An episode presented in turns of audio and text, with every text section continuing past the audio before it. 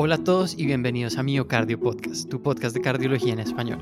Hoy estamos en un nuevo episodio de la serie de innovación, así que bienvenidos a este nuevo episodio y voy a darle la palabra a Pau para que nos eh, dé la introducción y presente a nuestro invitado de hoy.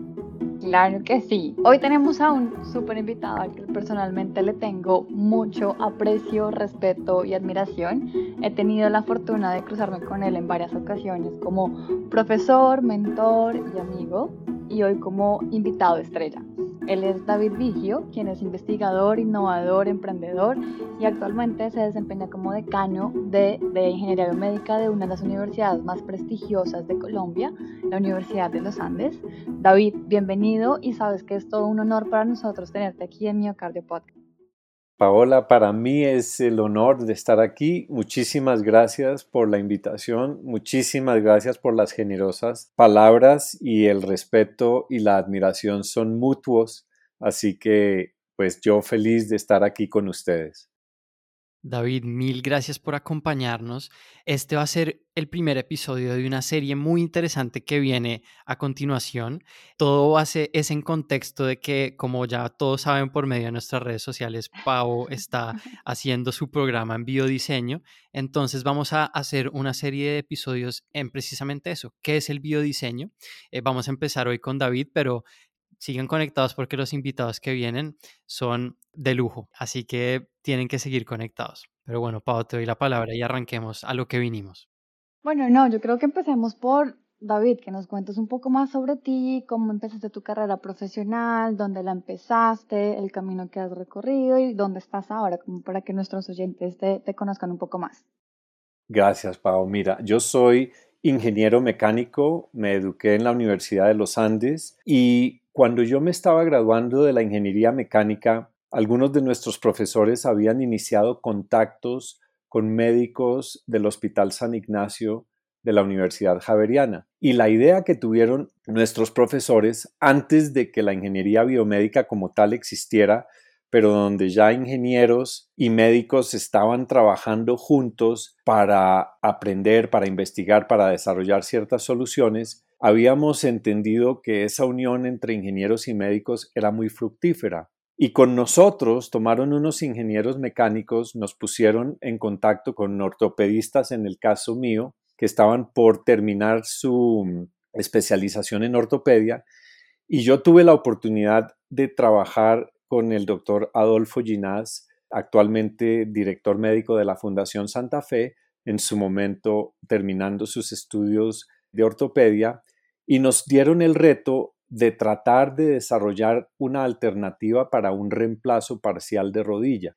Y yo tuve la fortuna de poder dedicar mi tiempo a este proyecto, de trabajar con el doctor Ginás y de tomar un gusto que no les puedo realmente decir lo mucho que significó en ese momento y lo que seguramente hoy es responsable por tenerme aquí trabajando en estos temas del el desarrollo de dispositivos médicos, de inspirar a las personas, a los estudiantes, a que desarrollen soluciones para la medicina, para la salud. Y ese fue mi inicio. Posteriormente, yo me voy a trabajar en diferentes áreas porque no había trabajo para un ingeniero que quisiera trabajar en un hospital a menos de que esa persona fuera a arreglar equipos, que no era mi caso. Entonces yo tuve una trayectoria después en diferentes industrias, Pau. Me fui a trabajar en el petróleo, en tecnología, en Silicon Valley, en temas de ventas de equipos de seguridad con General Electric y posteriormente me involucré en la Universidad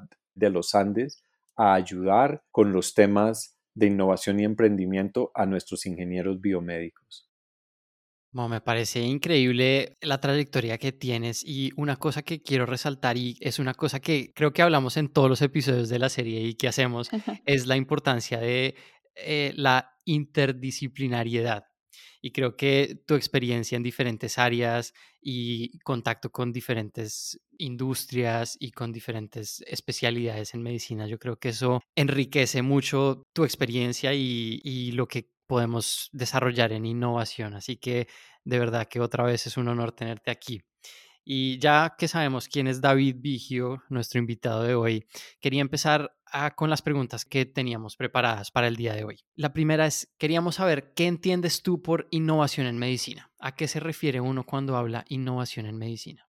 Gracias, Nicolás. Mira, lo primero que yo diría es que innovación en su forma más general de definirla es una forma nueva de hacer algo y en medicina yo diría que es una forma nueva de hacer una cantidad de cosas posibles de hacer un diagnóstico, de hacer un tratamiento, de hacer un procedimiento quirúrgico, de desarrollar un medicamento. Pero tal vez lo que vale la pena aclarar, Nicolás, es que hay una diferencia entre innovación e invención que para mucha gente no es clara, para mucha gente las dos cosas son iguales y de repente yo les ilustro con un ejemplo que se me viene a la cabeza. Alguien que se inventa la manera de almacenar energía en una forma muy compacta, muy pequeña y termina inventando una batería, es una forma de inventar algo.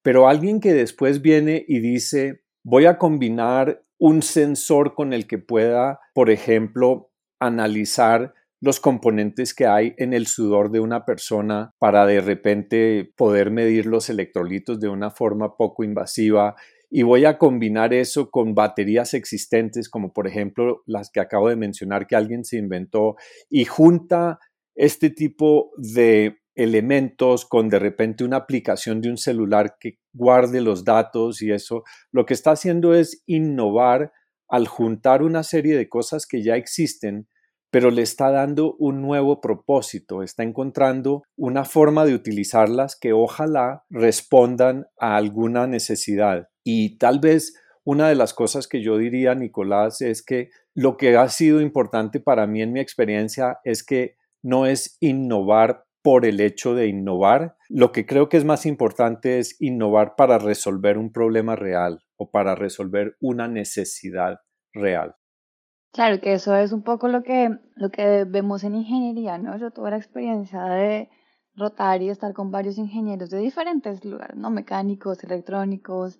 y todos decían, bueno, me acabo de inventar este sensor o este aparato y ahora, ¿para qué sirve? Te lo ponen al frente. ¿Para qué lo puedo usar? Entonces creo que es siempre mirando el proceso al revés y ahorita vamos a hablar un poco del proceso de biodiseño para que entiendan por qué, porque vamos de la necesidad a la, a la parte de innovación y pues invención de pronto y no como siempre se hace en las facultades de ingeniería, que es, bueno, invéntense algo y después salgan y busquen para qué se usa.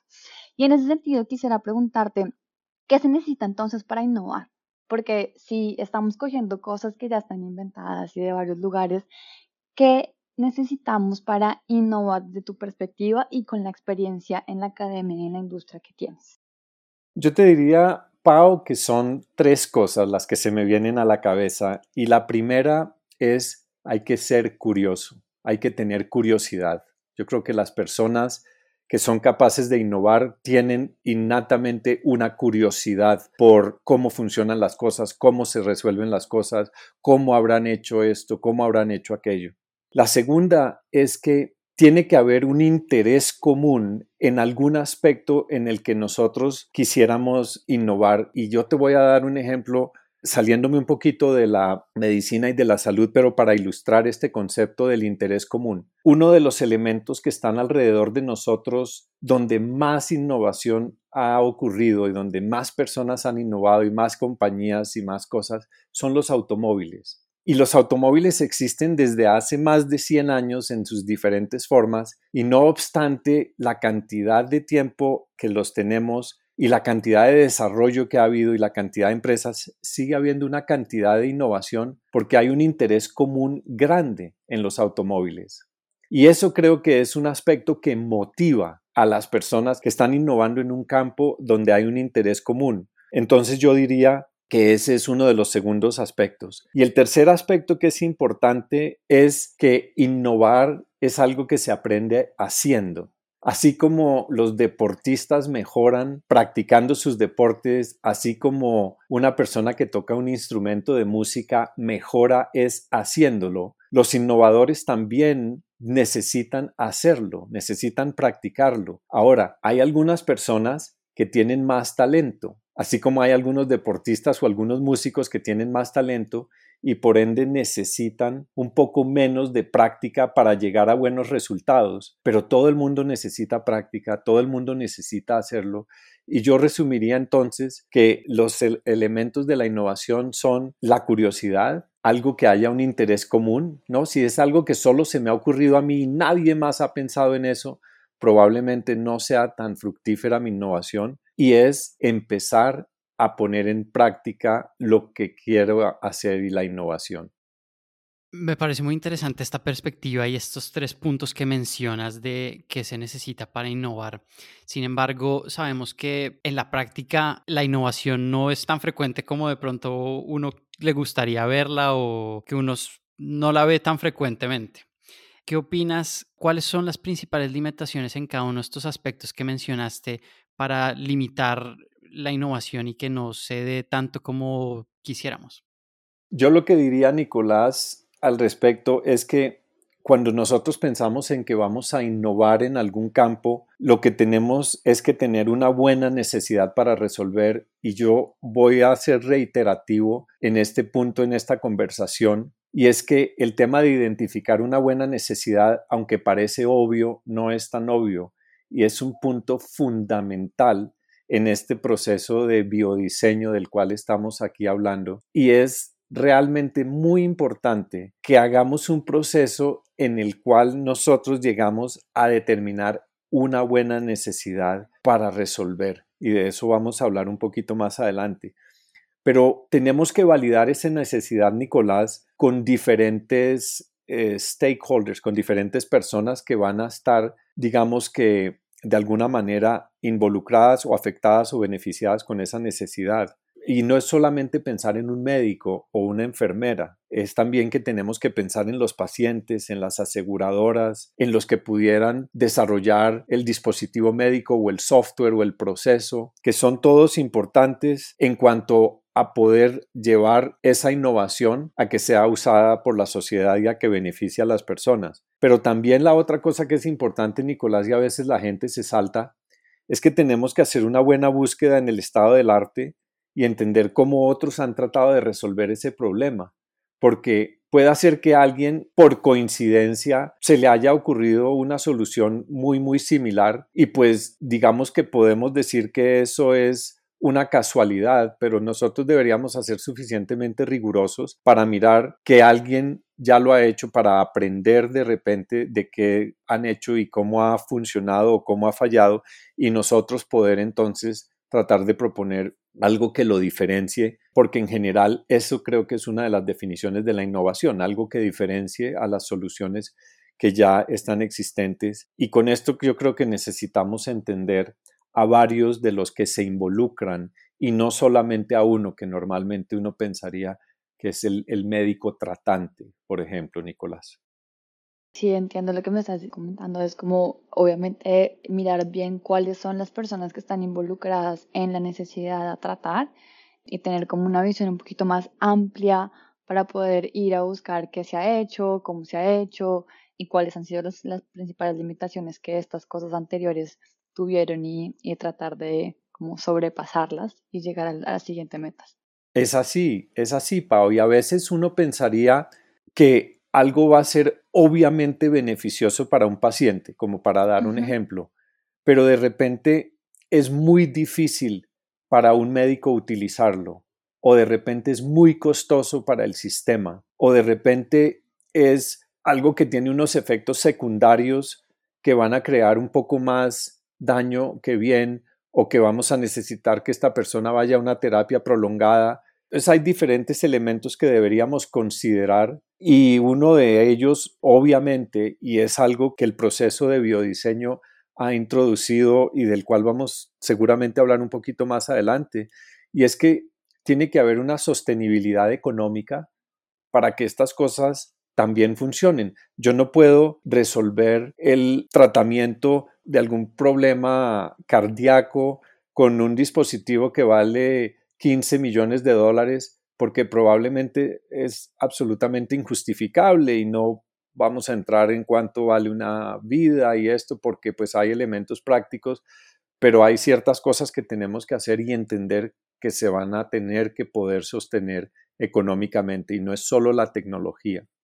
De acuerdo, parece importantísimo que contextualicemos entonces sobre el proceso de biodiseño por qué estamos hablando de biodiseño, qué es biodiseño y cuáles son esos pasos que se consideran importantes según este proceso en la innovación en medicina, porque hemos hablado de establecer una necesidad, mirar si hay un mercado, un análisis de mercado, cuáles son los stakeholders que están involucrados en esta necesidad, pero, pero entonces contextualicemos a, a, nuestros oyentes y por eso quisiera preguntarte cuáles son esos pasos en este proceso de biodiseño para innovar en medicina.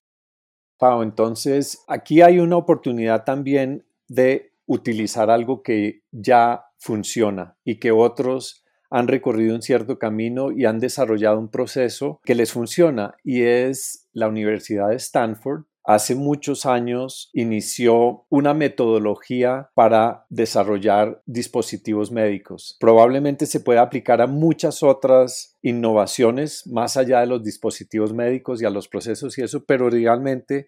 estaba muy centrada alrededor de dispositivos médicos y lo han llamado el proceso de biodesign. Y nosotros convenientemente lo hemos traducido a biodiseño, pero seguimos utilizando el término de biodesign. Y en esta metodología lo que han hecho es dividir el proceso en tres grandes etapas. Una etapa de identificación, una etapa de invención y una etapa de implementación. Y cada una de ellas tiene unas subetapas que hay que cumplir durante, durante el proceso, pero tal vez una de las cosas que yo quisiera comentar aquí que es importante tener en cuenta es que no es un proceso lineal en el cual yo voy de la identificación y paso a la invención y paso a la implementación, porque a medida que yo voy avanzando en el proceso, yo voy descubriendo que alguna de la información que yo tenía era incompleta o era errónea o era de que mis suposiciones no estaban correctas o de que yo fui influenciado por una persona con la que hablé, pero después hablé con otras tres personas que me hicieron cambiar de opinión o me enseñaron algo y lo que implica es que nosotros entramos en este proceso y todos los que entren en este proceso entran teniendo que saber que es un proceso en el cual hay cierta ciclicidad, en la cual yo tengo que regresar probablemente desde la etapa de invención a la etapa de identificación porque de repente hay algo que yo no tuve en cuenta, hay algunas personas con las que debía hablar y no hablé, hay alguien que me hizo caer en cuenta de algo y esto ocurre constantemente y debería ocurrir constantemente. Y entonces en este proceso, si bien nosotros vamos avanzando,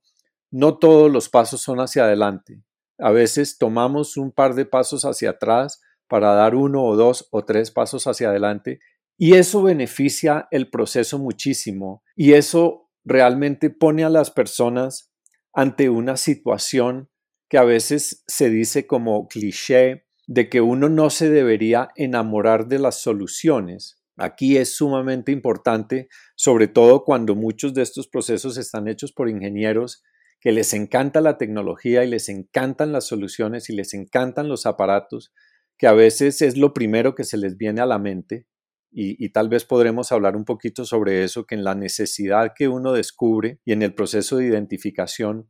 uno no debería estar limitado por la tecnología que está disponible hacia alrededor o por la tecnología que uno conoce, porque pueden encontrar maneras de resolver estos problemas con cosas muy diferentes a lo que las personas se han imaginado. Pero lo que sí creo que es importantísimo es que uno se enamore y esté completamente convencido de la necesidad que identificó. Entonces, esos son los pasos Pau, Nicolás, no sé si queremos expandir en alguno de ellos. Claro que sí, creo que en los episodios que vienen vamos a hacer énfasis en cada uno de estos pasos y vamos a entrar en mucho más detalle de qué hace parte de cada uno de esos pasos, así que se viene mucha información para todos los que estén interesados en el tema.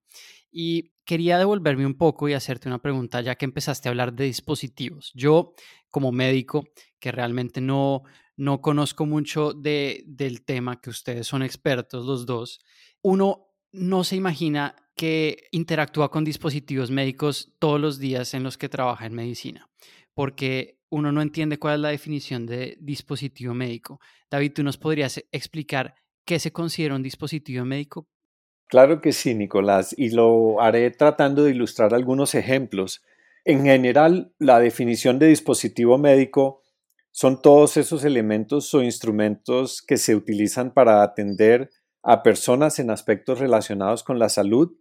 y pueden ir desde algo tan sencillo como una curita, que en diferentes versiones del castellano o del español que hablamos tal vez para las personas sean diferentes definiciones, pero es este elemento adhesivo que nos ponemos sobre una cortada para tapar una pequeña herida, hasta de repente algo tan complejo como un robot Da Vinci que se utiliza para hacer cirugías robóticas. Los dos están clasificados como dispositivos médicos y en la mitad, Nicolás,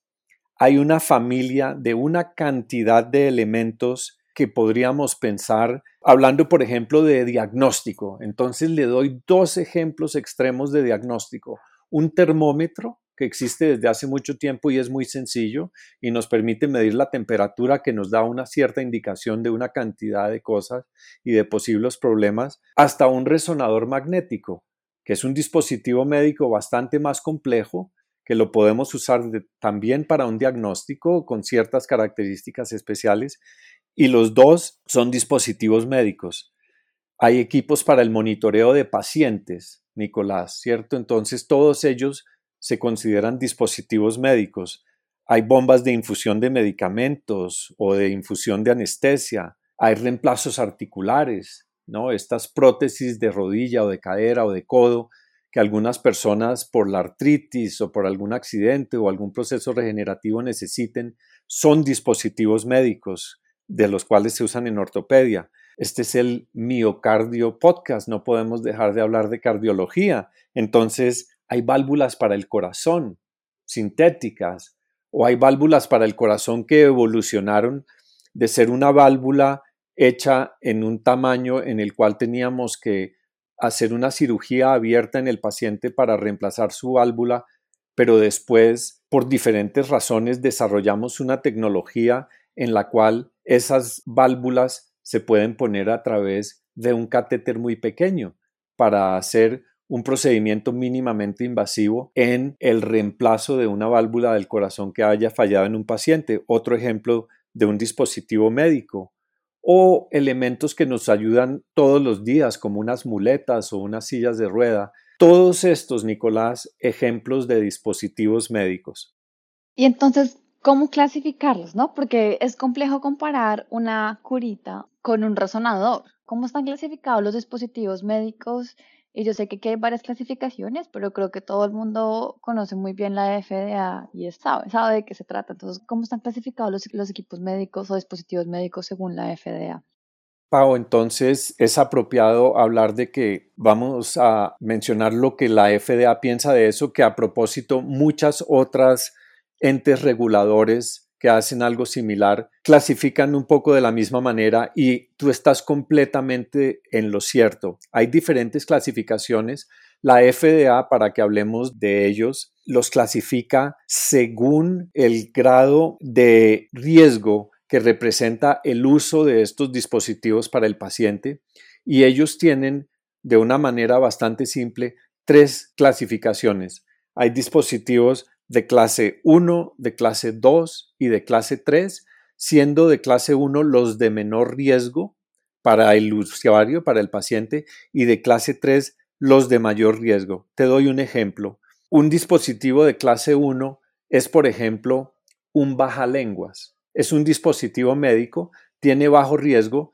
pero está siendo utilizado por un médico con un paciente para un procedimiento médico y requiere de una cierta clasificación. Esto me permite también hacer un paréntesis, Pau, para decir que hay dispositivos médicos a los cuales podemos llegar de una manera relativamente sencilla a través de un proceso de observación, pero sin que esto represente que tenemos que hacer mucha investigación. Y quería mencionar este paréntesis porque la gente a veces se imagina que para la innovación en un dispositivo médico necesitamos hacer grandes cantidades de innovación o investigación o gastar muchísimo dinero. Ese no es el caso, pero regreso a nuestro punto del riesgo. Entonces, cosas como guantes para cirugía o algunos instrumentos quirúrgicos que están en contacto con el paciente por poco tiempo y esto son todos en la clase 1. En la clase 2 tenemos una serie de instrumentos no invasivos, pero que representan un poco más de riesgo para el paciente. Por ejemplo, una máquina de rayos X. Entonces, representa un riesgo un poco más grande para el paciente. ¿Por qué? Porque si yo de repente tengo una máquina que no funciona muy bien o tiene una dosis excesiva de rayos X o algo, voy a causar daño en el paciente o en las personas que lo operan. Entonces yo necesito, como pensaría la FDA, ser mucho más riguroso en aprobar estos dispositivos y en exigirle a la gente que los quiere desarrollar, que los quiere inventar y que los quiere vender, exigirle mucho más rigor antes de poderlos comercializar que es lo que universalmente estos permisos otorgan, es la posibilidad de ir y comercializar estos dispositivos. Otros ejemplos de dispositivos de clase 2 serían cosas como las bombas de infusión o materiales de sutura o agujas para suturar o de repente una silla de ruedas motorizada. Entonces, una silla de ruedas normal, común y corriente como conocemos, clase 1 una motorizada donde ya hay más riesgo y esto, clase 2. ¿Y qué son los clase 3? Pues son los de mayor riesgo que uno se pueda imaginar, como por ejemplo las válvulas del corazón de las que hablamos, o los implantes de silicona que van a durar en el cuerpo por mucho tiempo, o de repente los estimuladores cerebrales o los estimuladores cardíacos como los marcapasos y elementos así son los que clasifica el FDA como de clase 3. Bueno, esta es la clasificación de FDA, pero teniendo en cuenta que la, gran, la mayor parte de nuestra audiencia está en Latinoamérica, ¿existe alguna otra clasificación particularmente en nuestros países que trate de emular esta clasificación de FDA?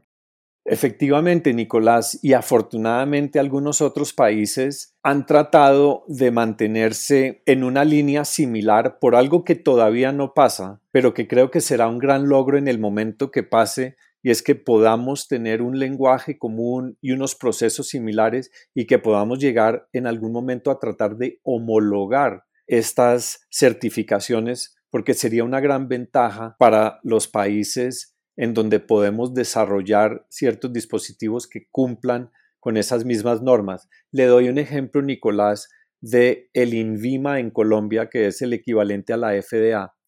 Tiene una caracterización muy similar, tiene tres niveles, uno, dos y tres, por las mismas razones, que es un nivel de riesgo. Tal vez una de las distinciones es que para el INVIMA, en la clase 2 de dispositivos, tienen una pequeña distinción y tienen unos dispositivos de clase 2A y unos de clase 2B, dependiendo de una cierta sutileza en el riesgo adicional que estos representan, pero sin ser todavía los de riesgo de clase 3 y son muy similares a la FDA y de la misma manera, por ejemplo, COFEPRIS en México o Anvisa en Brasil tienen las mismas características para de acuerdo a la clasificación del riesgo de los dispositivos, entonces así van las clases. Muy interesante. Y digamos que con esto, ya que se clasifican en cuanto al riesgo que pueden generar en los pacientes o, digamos, en la persona que lo vaya a usar, ¿cómo están las regulaciones ligadas a, a esas clasificaciones? Porque para poner un dispositivo en un paciente o para poder usar un dispositivo con un paciente, estos dispositivos tienen que estar aprobados por estos entes regulatorios y quisiera saber cuáles son esas regulaciones que están detrás de este proceso una vez uno ya tenga un dispositivo que quiera lanzar al mercado. Entonces, en ese sentido, Pau, hablando de la FDA y los dispositivos de menor riesgo como los dispositivos de clase 1, las entidades que van a solicitar estos permisos deben estar registrados ante la FDA. Entonces, ese es un paso de que si yo quiero poner ante la FDA un dispositivo, para ser autorizado. Lo primero es que me tengo que registrar en la FDA y decir, soy un fabricante o un desarrollador de dispositivos médicos y estas son mis características. Y hay un listado de todos los dispositivos médicos. Entonces lo que yo voy a hacer es eh, desarrollar mi baja lenguas de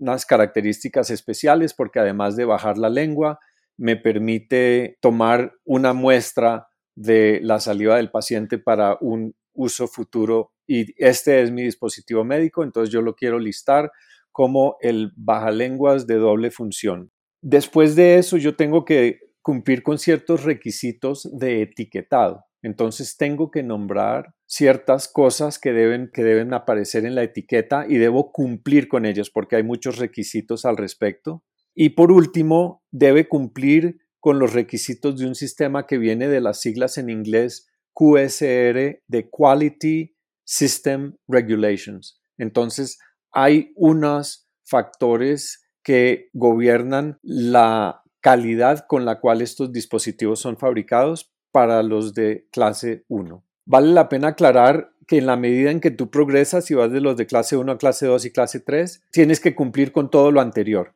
Entonces el de clase 2 va a cumplir con lo de clase 2 más todo lo de clase 1.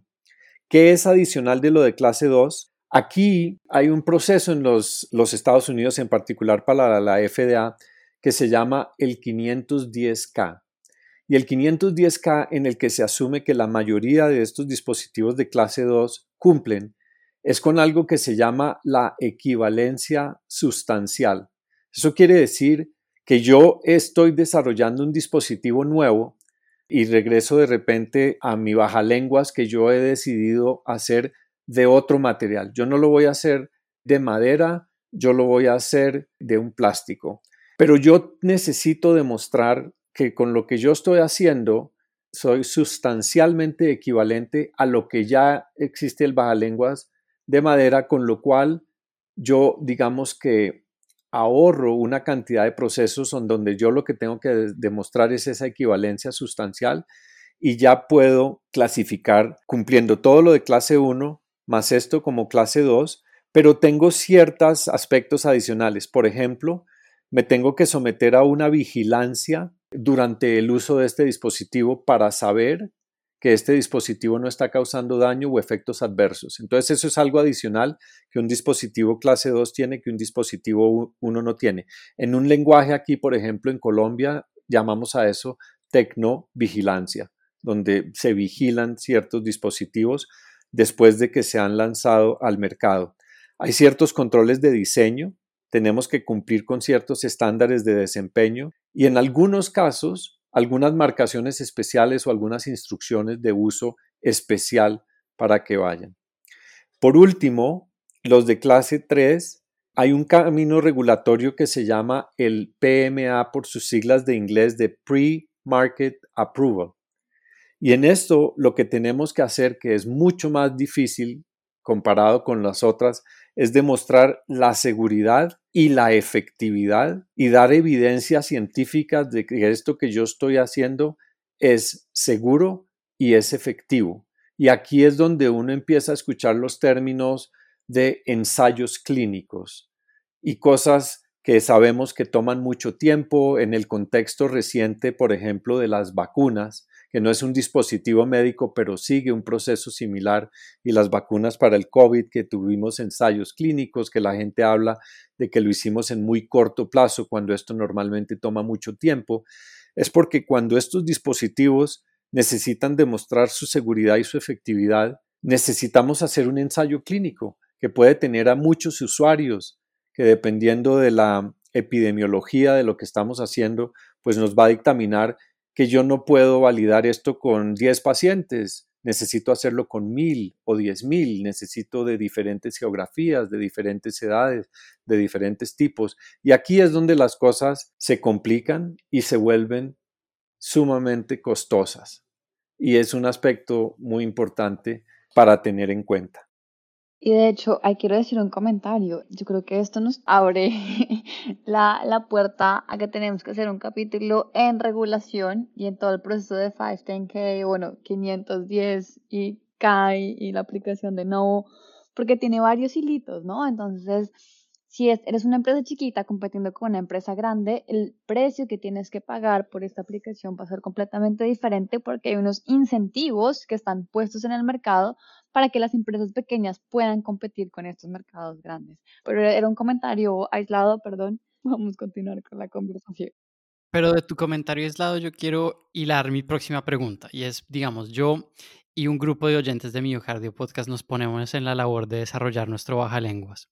Y desarrollamos el baja lenguas y creamos nuestra empresa con nuestro baja lenguas, pero vamos a salir al mercado y nos encontramos con gigantes tipo Medtronic, Boston Scientific, St. Jude. ¿Cómo hace uno para sobrevivir como empresa pequeña qué ventajas tiene ser una empresa pequeña contra estos gigantes en dispositivos? Esto es bien interesante, Nicolás, y aquí para los potenciales emprendedores y los innovadores que están escuchando esto, el llamado es que hay un gran apetito por los pequeños innovadores y de repente lo que va a ser un poco más difícil es encontrar que uno de estos pequeños, esta es una opinión personal, pero es muy difícil para uno de estos pequeños convertirse en un Medtronic o en St. Jude o en un Boston Scientific porque eso toma tiempo y sobre todo toma muchísimo dinero. Pero lo que está ocurriendo, Nicolás, es que grupos de personas que tienen algún interés común, ojalá de diferentes disciplinas, porque creo que en este proceso de la innovación, además de la evidente cercanía entre médicos e ingenieros, hay diseñadores y hay antropólogos y hay administradores y hay economistas que deben ser parte de esta ecuación porque entre todos van probablemente a resolver o a remontar los obstáculos que requiere el diseño y la innovación en dispositivos médicos. Pero lo que puede ocurrir, Nicolás, y yo creo que está ocurriendo con frecuencia, es que estos grupos de innovadores primero se enfocan probablemente en algo muy específico, ¿cierto? Porque creo que uno tiene que tener un enfoque, uno una vez que descubre una de esas necesidades no resueltas, que es una buena necesidad, uno puede mantenerse enfocado, a diferencia de las compañías grandes que necesitan cubrir una gran cantidad de áreas en las cuales ellos trabajan, una compañía pequeña puede tener muchísimo mayor enfoque y además una compañía pequeña con personas que no necesariamente vengan de la industria puede tener la capacidad de ser realmente innovador, porque una compañía grande con la inercia que tiene es muy difícil, en mi opinión. Así crean un grupo que van y meten en un closet y no dejan que hablen con nadie. Es muy difícil que esas personas se vuelvan grandes innovadores o tengan algo realmente innovador o muy diferente a la trayectoria que han hecho, porque eventualmente les toca salir de este mm, salón sin ventanas, pero les toca ir y pedir permiso y les toca ir y contar y no va a faltar el ejecutivo que va a decir, pero es que eso no va a funcionar. Nosotros llevamos haciendo esto 38 años y nunca hemos hecho nada parecido. Nosotros nunca hemos contemplado que pudiéramos medir los electrolitos del sudor porque hay una gran cantidad de errores o medir la glucosa en sangre eh, del espacio intersticial porque es que ahí vamos a tener mucho error sin pensar que de repente uno puede compensar por esos errores. Pero el punto, Nicolás, es, volviendo a la posibilidad para innovadores pequeños, es que ellos o nosotros, porque yo me considero uno de ellos, podemos hacer algo suficientemente atractivo para que una de estas compañías se interesen por nosotros y puedan entonces ahorrar una gran cantidad de tiempo y de costo que les hubiera representado al interior de sus compañías poder avanzar en algunos aspectos que puede ser de interés para ellos. Entonces, pues yo personalmente voy un poquito con ese mantra en las cosas que hago y en los innovadores con los que estoy trabajando en una pequeña empresa en la que estamos desarrollando dispositivos médicos, en las que estamos tratando de avanzar lo más que podemos y de llamar la atención y de penetrar el mercado, sabiendo que nos va a quedar muy difícil competir con los grandes, pero que creemos que les podemos aportar a ellos algo durante su actividad. Y después seguramente hablaremos de temas de propiedad intelectual y de cosas que pueden afectar un poquito estos procesos. Pero yo sí creo que hay una oportunidad, Nicolás, hay que entender que cuando entramos en temas de la salud las cosas no toman corto plazo, las cosas son de largo plazo. Dependiendo de la complejidad y el riesgo necesitamos hacer más ensayos, necesitamos tomar más tiempo para validar, para demostrar que las cosas son seguras y que son efectivas. Y es algo que deberíamos proyectar desde el principio, Nicolás, ¿cierto? Sabiendo que nos vamos a embarcar en esto, tengamos el aliento para aguantar. Tratemos de convencer con un buen discurso y hemos tratado de entrenar a las personas a que sean hábiles en dar este discurso, Nicolás. Llega un momento en que las personas son buenísimas para la tecnología y han encontrado una buena necesidad y la están desarrollando y son malos comunicadores y llegan a pedir el dinero o llegan a pedir el apoyo o llegan a pedir la aprobación y no son capaces de contar su historia de una manera suficientemente atractiva y se quedan unas buenas ideas ahí en el tintero simplemente porque no las supimos comunicar bien. Entonces aquí oyentes, ingenieros, innovadores, en su equipo identifiquen cuál es el mejor comunicador o la mejor comunicadora y pongan a esas personas a dar los discursos y pongan a esas personas a motivar a que la gente adopte y quiera tener sus ideas. Y no hay un tema de que como yo lo inventé, yo soy el que voy a ir a contar la historia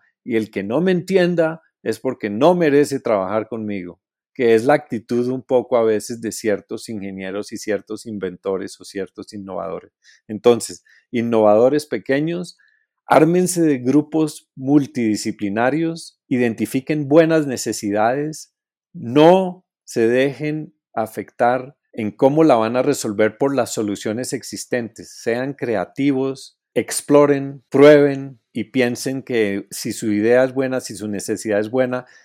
y su implementación es moderadamente buena, uno de los grandes se va a interesar y van a hacer su implementación seguramente mejor de lo que ustedes pudieron haberla hecho con los pocos recursos. Tocas varios temas interesantes ahí. Uno de ellos es, claro, la adopción de estas empresas pequeñas por las grandes empresas, eh, por falta de tiempo, por falta de recursos, porque están enfocados en algo mucho más grande. Y esto va de la mano con que muchas de las startups que están ahorita funcionando lo que hacen es bajarle el riesgo a sus productos para que estas empresas grandes se interesen por ellas y entre menos riesgo puedan tener eh, en el momento de venderlas, pues mejor y más, eh, más beneficio económico pueden recibir de estas ganancias. Pero tocaste algo también, me gustó, que fue la, la propiedad intelectual. ¿Qué ventajas podrían tener las propiedades intelectuales en estos creadores en etapas tempranas.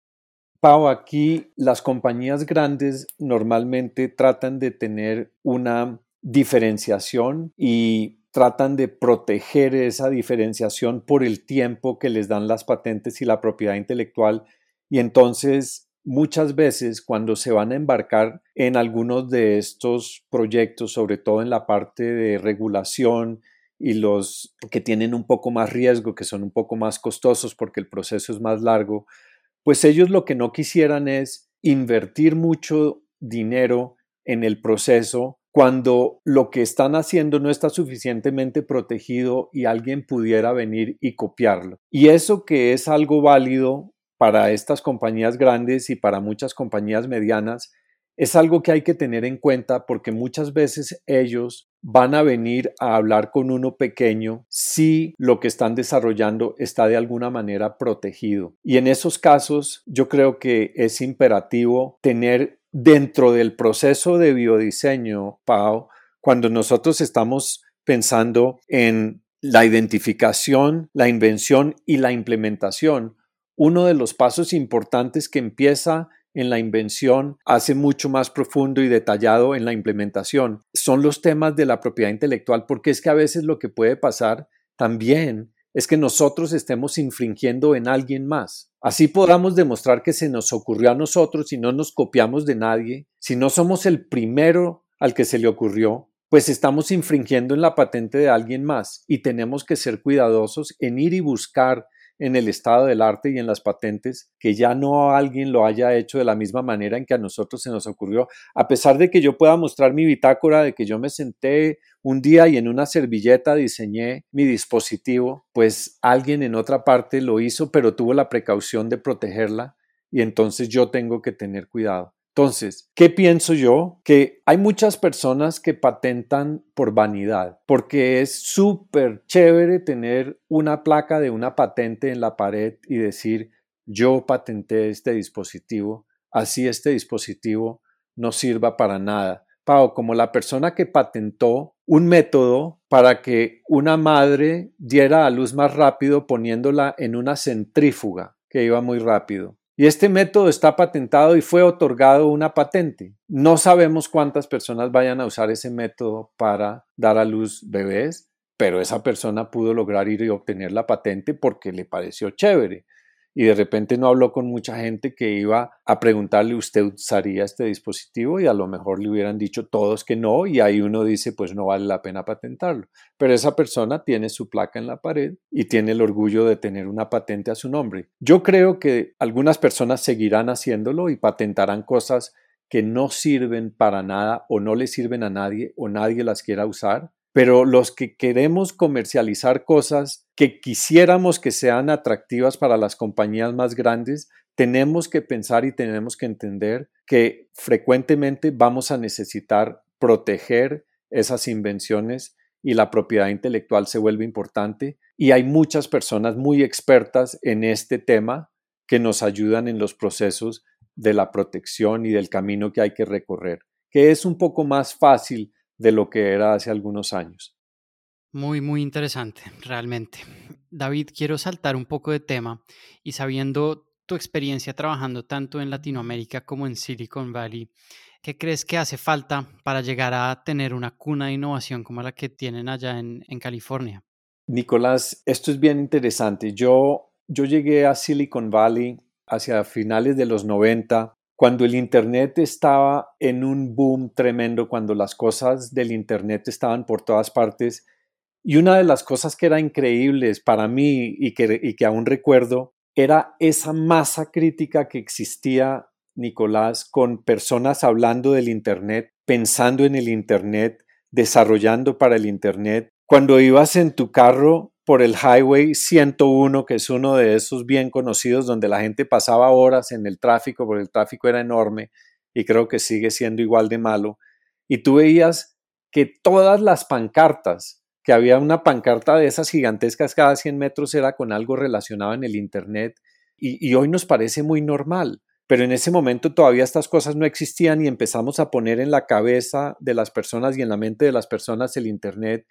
y tú entrabas a un restaurante y oías a en las mesas a todo el mundo hablando sobre el Internet y sobre la aplicación y sobre el startup y sobre esto y sobre aquello. Y tú asistías los jueves por la tarde a un foro abierto público donde la gente iba allá a hablar abiertamente de su próxima idea, no con el miedo de que alguien se la quitara, pero con la intención de que alguien le sonara chévere y quisiera unirse a trabajar con ellos. Eso creó un ambiente y un ecosistema increíble y se desarrollaron un montón de cosas, muchas de ellas muy chéveres y muy útiles y muchas de ellas absolutamente inútiles que fracasaron rápidamente. Pero esto es un juego de números en el sentido en que tú tienes que tener bastantes opciones para que algunas de ellas se vuelvan realmente ganadoras. Pero así como yo mencionaba al principio que el tema de ser mejor innovadores, innovando y haciendo, ser mejor emprendedor es emprendiendo y es fallando rápido y es entendiendo que tienes un lugar en donde la gente va a entender un poco mejor lo que tú estás haciendo. Entonces, ¿qué pasa, Nicolás? Un poquito en donde nosotros estamos, y yo te digo, para una persona que vive en Bogotá y que en este momento está aquí en este ambiente, y yo tengo una idea y yo voy a ir y voy a pedirle dinero a unos inversionistas para el dispositivo que estoy desarrollando que va a ayudar en la seguridad de intervención quirúrgica de un reemplazo de cadera. Y yo le digo a la persona y le empiezo a explicar y además le digo que yo necesito tres o cuatro años para hacer los ensayos clínicos y para validar que esto realmente funciona y esto y le doy y le hago una proyección de números que pueda ser atractiva, pero la persona enseguida piensa y dice, pero si yo pongo mi dinero en construir un edificio que me toma tres años y al final van a vender unos apartamentos y van a costar una cierta cantidad de dinero y yo tengo mi retorno en la inversión de 2X, 3X, porque ahí no voy a esperar 10X o 20X, pero tengo seguridad de que voy a tener un retorno en la inversión, pues de repente yo siento mi plata está un poquito más segura en ese aspecto. Entonces el otro aspecto que aquí hay necesidad de mencionar es que los inversionistas de capital de riesgo, los venture capital, estaban ahí sabiendo que aquí iban a haber muchas oportunidades, que muchas de sus inversiones se iban a perder, pero que una, una que otra iba a ser una absoluta ganadora y iba a cubrir todas las demás. Y eso también se necesita, esa mentalidad para que la gente entienda que hay un ecosistema donde hay gente que está desarrollando aplicaciones alrededor de la salud, que se colaboran entre ellos, que compiten pero cooperan y que ahí puedo ir y poner dinero. Y esto pasaba en Silicon Valley y esto sigue pasando en Silicon Valley hoy en día. Sí, veo muchas similitudes con el episodio con el doctor Julio Mayol que mencionaba que culturalmente hay una aversión al riesgo, que creo que toca un poco cambiar el chip y, lanzarnos.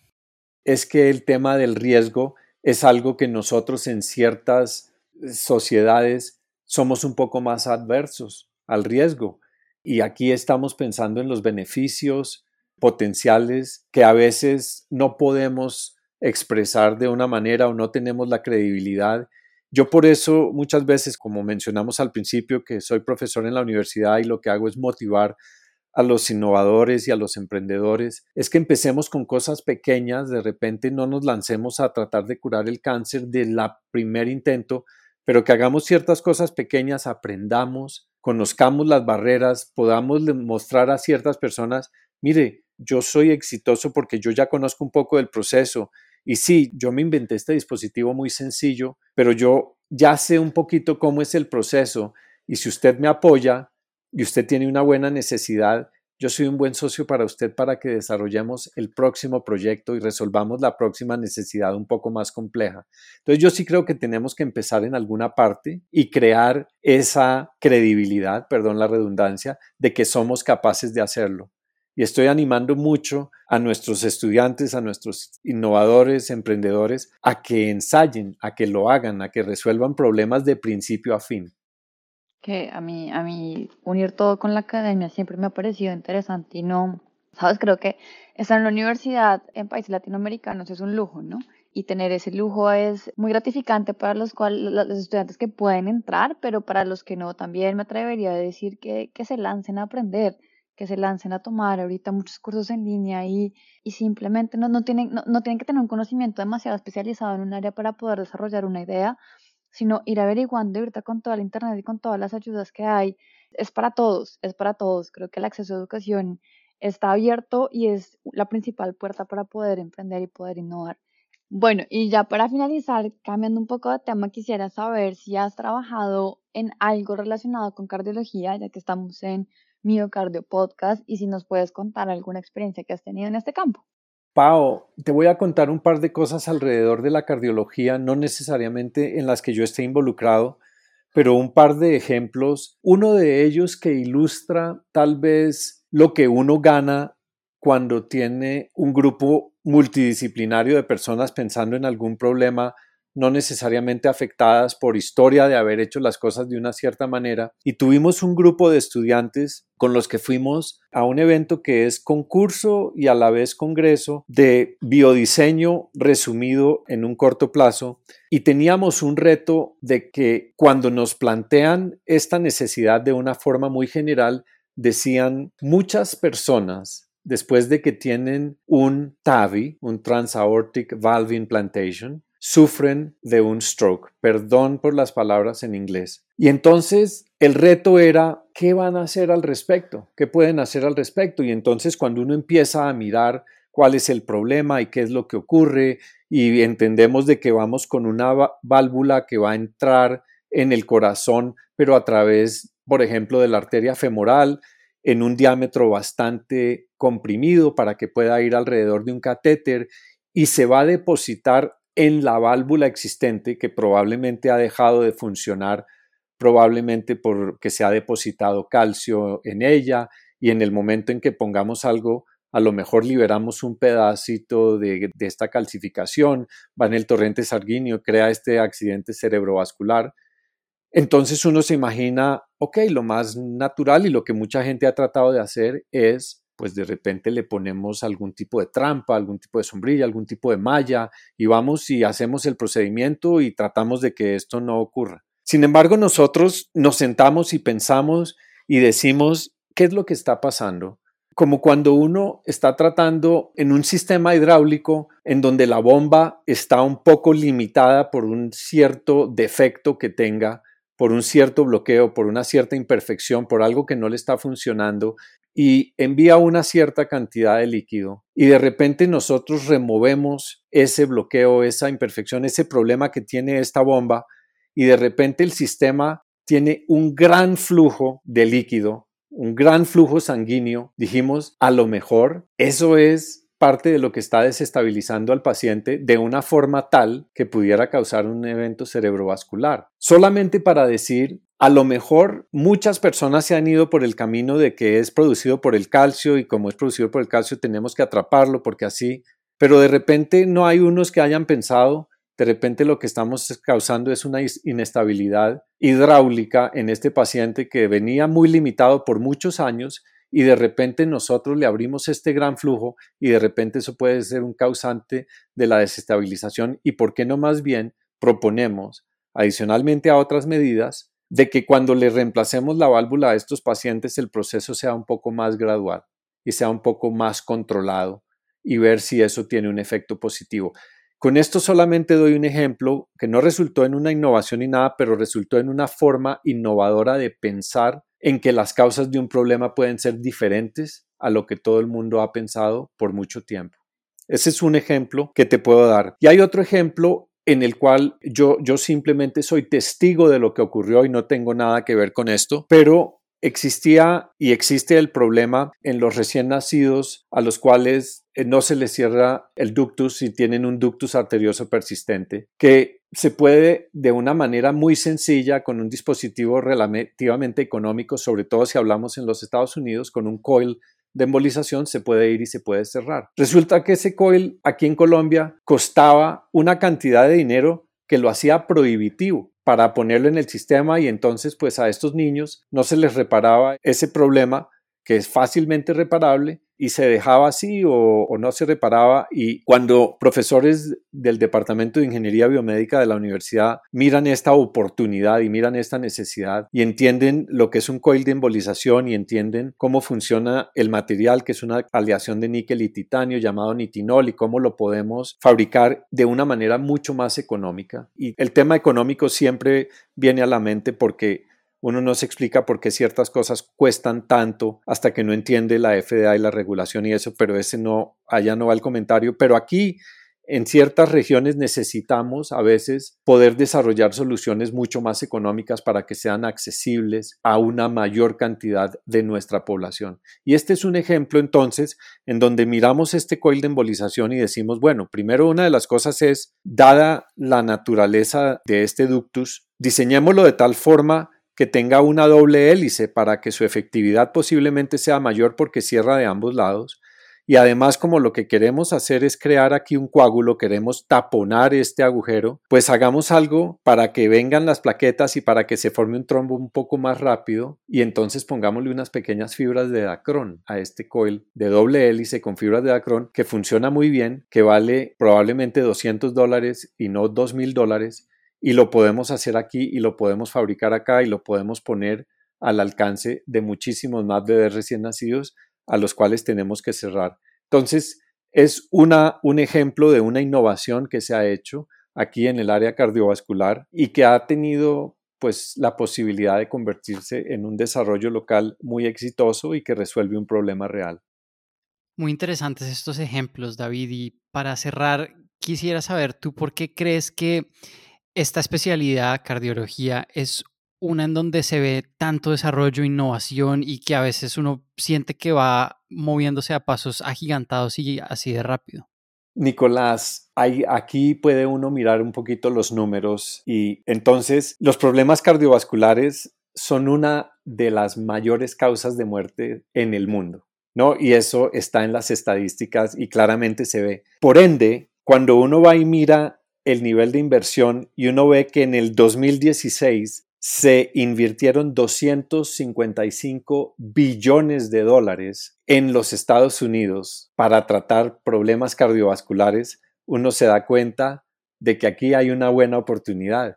Y si yo voy y agarro el 0.01% de ese mercado, yo ya tengo un montón de dinero, potencialmente de ingresos de una compañía. Y creo que eso lo hace muy atractivo, Nicolás. Y por eso yo creo que la gente dice, aquí hay un mercado suficientemente grande, yo puedo ir y puedo penetrar un pedacito de ese mercado. Pero ¿qué pasa también? Al avanzar la tecnología, al mejorar las cosas, al prolongarse la vida en las personas, resulta que, por ejemplo, ahora una persona de 85 años de pronto tiene 10 años más de vida, pero a esa persona a la que le ha fallado su válvula aórtica, a lo mejor no va a resistir una operación de corazón abierto. Y alguien va y dice, de repente motivado por su propio padre o por su abuelo, y dice, mi abuelo está perfecto, pero, pero ya no puede caminar más de 100 metros porque se cansa y él quiere ir a hacer sus compras y él quiere funcionar, no puede resistir una cirugía de corazón abierto. ¿Qué podemos hacer? Y alguien dice, pues no hagamos una cirugía de corazón abierto, hagamos una cirugía mínimamente invasiva, vámonos vámonos por la arteria femoral y lleguemos al corazón y pongamos una válvula ahí. Y ese tipo de oportunidades crean desarrollos en una gran cantidad de compañías que van y desarrollan TAVI o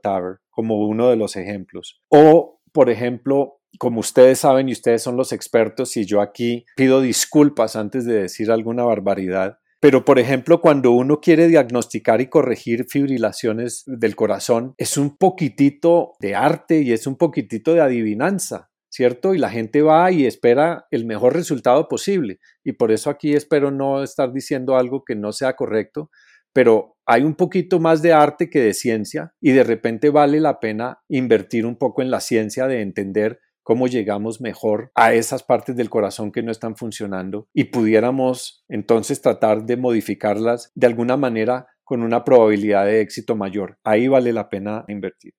Ay, tocaste un tema porque se acaba de salir del el EP Lab, ¿no? De electrofisiología. Em, y todo lo que estás diciendo es muy cierto y Nico se ríe porque él sabe que es verdad. Hay muchas cosas que son muy subjetivas. Yo estaba impactada y yo decía,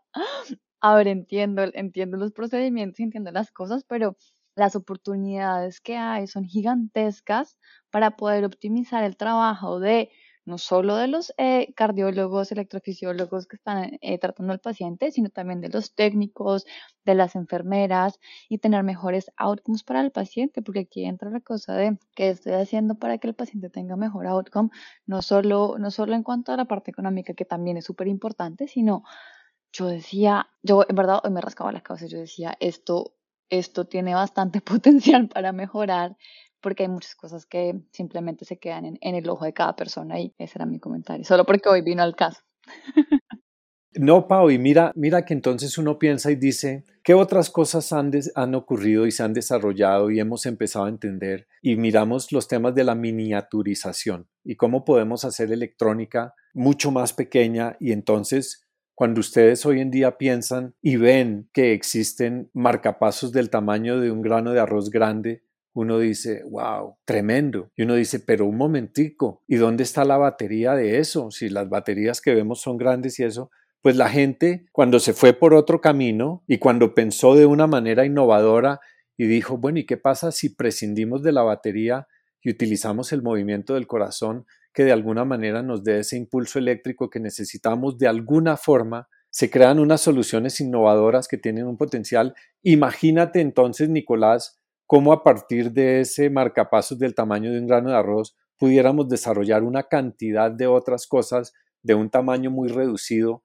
en el cual pudiéramos ir a monitorear cosas mucho más cerca de donde necesitamos monitorearlas y las oportunidades que esto crea. O por ejemplo, algo en el que estamos trabajando aquí en un consorcio de hospitales y de universidades que creo que tiene un potencial tremendo, va en el tema de cardiología, entonces pues estoy en línea con la pregunta que me acabas de hacer y sabemos que las cardiopatías congénitas ocurren en un cierto porcentaje de la población. Normalmente afecta a las poblaciones menos favorecidas, más alejadas, donde es más difícil el tratamiento. El impacto que esto tiene para las familias es tremendo. Sin embargo, sabemos también que la ciencia ha progresado muchísimo para poder hacer algo al respecto de estos recién nacidos con una cardiopatía compleja, pero se pueden reparar y se pueden llegar a tener unas vidas muy sanas y muy normales. ¿Qué tal, Nicolás y Pau, si nosotros pudiéramos educar a las personas que hacen la ecografía y así como están mirando las cosas que están ocurriendo con los bebés, que todo vaya bien en su desarrollo, pudiéramos de repente ayudar a identificar que este bebé viene con un problema de corazón y una cardiopatía congénita que en la mayoría de los casos requiere a un súper experto cardiólogo pediatra poder identificar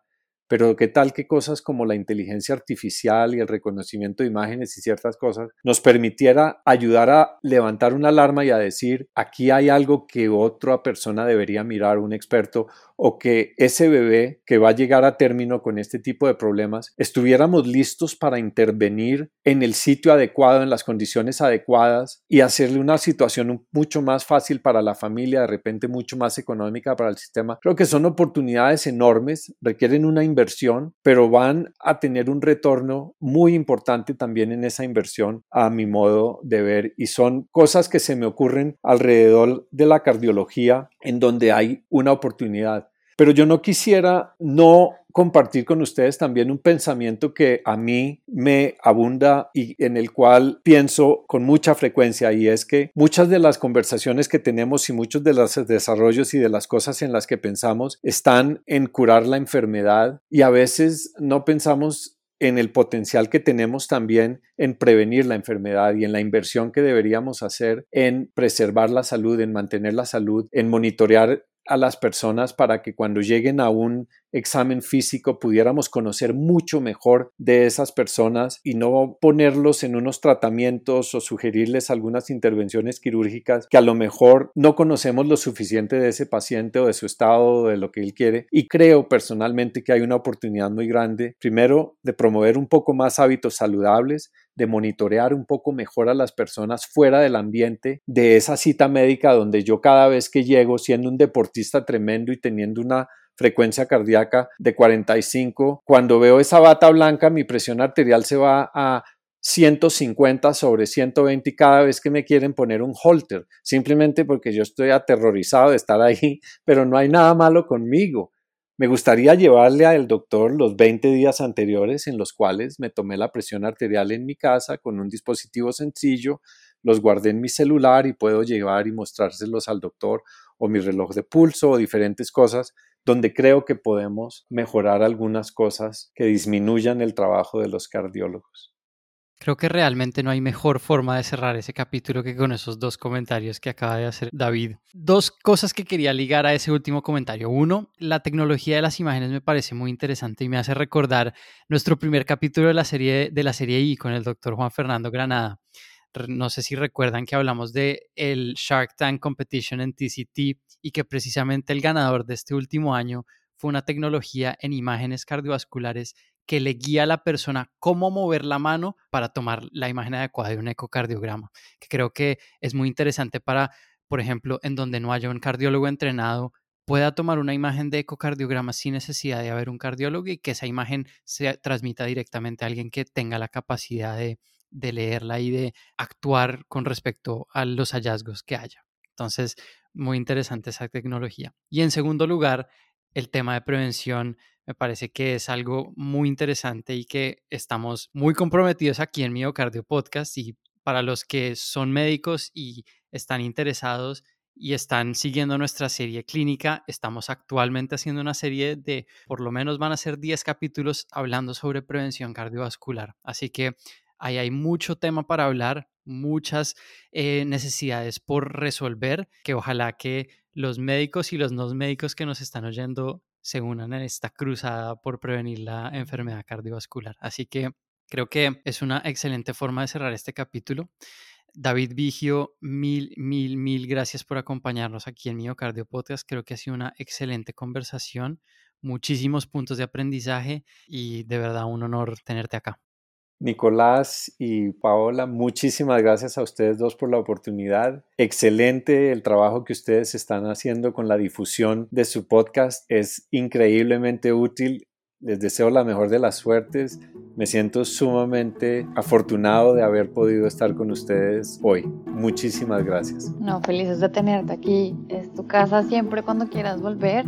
Y ustedes para estar conectados con todas nuestras fechas de lanzamiento y los temas que vamos a tratar. Sigan conectados en nuestras redes sociales, arroba miocardiopod en Twitter y miocardio podcast en Facebook e Instagram. Y nos despedimos con esto. Entonces recuerden que Miocardio Podcast es tu podcast de cardiología e innovación en español. Chao.